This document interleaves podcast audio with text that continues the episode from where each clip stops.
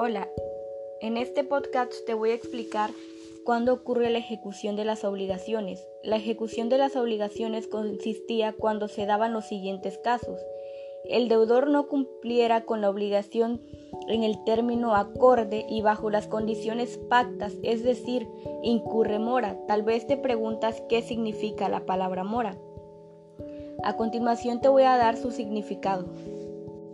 Cuando un deudor no cumple debido a sus negligencias, por ejemplo, retraso injustificado para la entrega de una mercancía.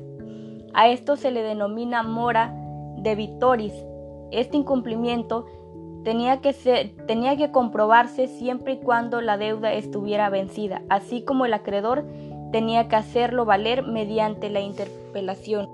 También el acreedor podría recurrir en mora en supuesto que éste la rechazara sin justa causa, la oferta del pago ofrecida por el deudor. A esto se le denominaba mora creditoris. El deudor podía depositar en un establecimiento público y de esa manera quedaba liberada su obligación. Otra causa por la cual surgía la ejecución de las obligaciones era por la causa imputables del deudor, no daba cumplimiento a las obligaciones, siendo que incurría en dolo y en culpa.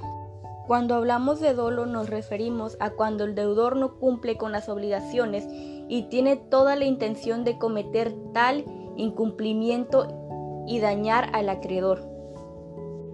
La culpa se da cuando el deudor ocasiona un daño impidiendo que la realización de la obligación por falta de negligencia. Existen dos tipos de culpas.